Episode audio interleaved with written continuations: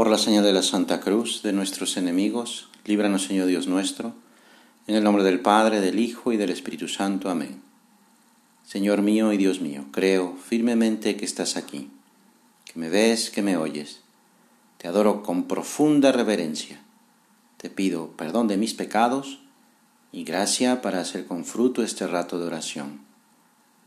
Madre mía Inmaculada, San José, mi Padre y Señor, Ángel de mi guarda, interceded por mí. Para ser almas de oración, para vencer las tentaciones, para ser apostolado, hemos de dedicar algún rato diario a la oración, con tiempo y hora fijos, y hacer posible en un lugar tranquilo, que facilite el diálogo con Dios. Pero especialmente es necesaria la oración para amar más a Jesús decía San José María en una meditación, para enamorarte más de Jesucristo, para quererle de veras con todo el cariño de tu corazón, no tengas miedo, es necesario que le trates. Pero, ¿cómo puedo yo hacer oración? Una primera cosa que tenemos que entender es que la oración no se debe ver como una simple obra buena realizada por nosotros con respecto a Dios, una acción nuestra es ante todo un regalo, fruto de la presencia viva de Dios Padre y de Jesucristo en nosotros.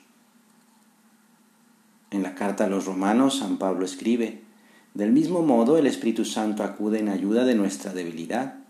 Así pues, nosotros no sabemos orar como conviene, pero el Espíritu de Dios mismo intercede por nosotros.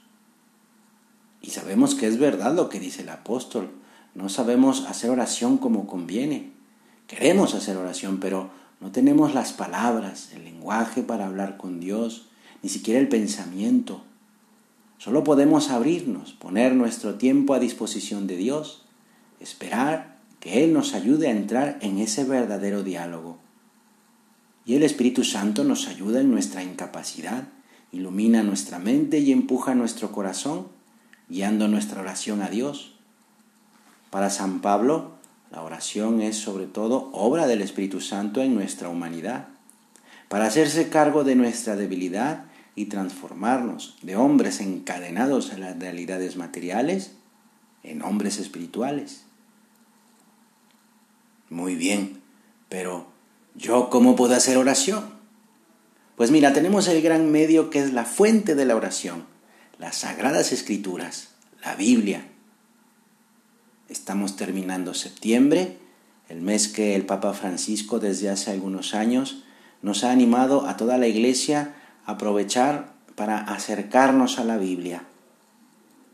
Afirmaba San José María que las escrituras no sólo permitían a los lectores conocer la vida de Jesús, sino que también los empujaba a imitarlo. Hemos de reproducir en la nuestra la vida de Cristo, conociendo a Cristo, a fuerza de leer la Sagrada Escritura y de meditarla, a fuerza de hacer oración. Pues vamos a leer el Evangelio, no tenerle miedo, porque son cartas que Dios nuestro Padre nos ha escrito.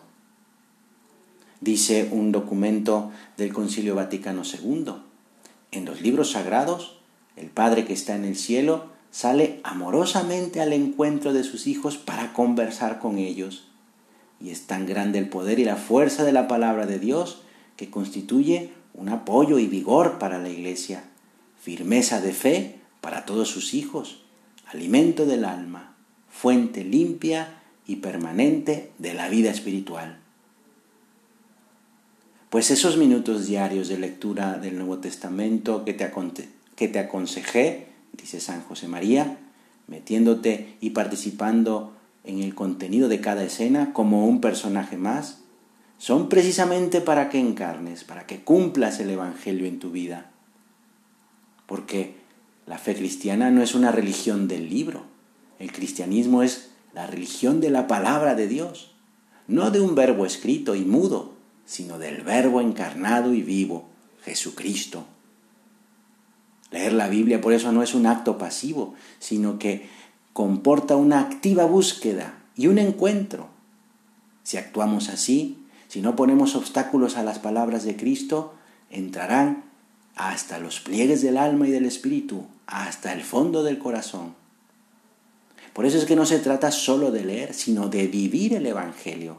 La diferencia es grande. Leer es recordar una cosa que pasó. Vivir es hallarse presente en un hecho, en un acontecimiento que está sucediendo ahora mismo. Ser uno más en aquellas escenas. Porque no se trata solo de pensar en Jesús, de representarnos aquellas escenas. Hay que meternos de lleno en ellas, ser actores, seguir a Cristo tan de cerca como Santa María, su madre, como los primeros doce, como las santas mujeres, como aquellas personas que estaban alrededor de Dios, de Jesús.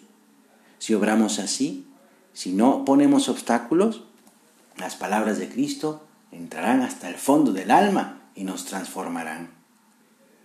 María Santísima escuchaba y meditaba todo en su corazón. Y Jesús mismo reconoció como Madre Bienaventurada a la Virgen María por escuchar y practicar la palabra de Dios. Ella, la Virgen, nos alcanzará del Espíritu Santo, que conozcamos y nos enamoremos de Cristo en la Escritura Santa. Te doy gracias, Dios mío, por los buenos propósitos, afectos e inspiraciones que me has comunicado en esta meditación. Te pido ayuda para ponerlos por obra. Madre mía Inmaculada, San José mi Padre y Señor, Ángel de mi guarda, interceded por mí.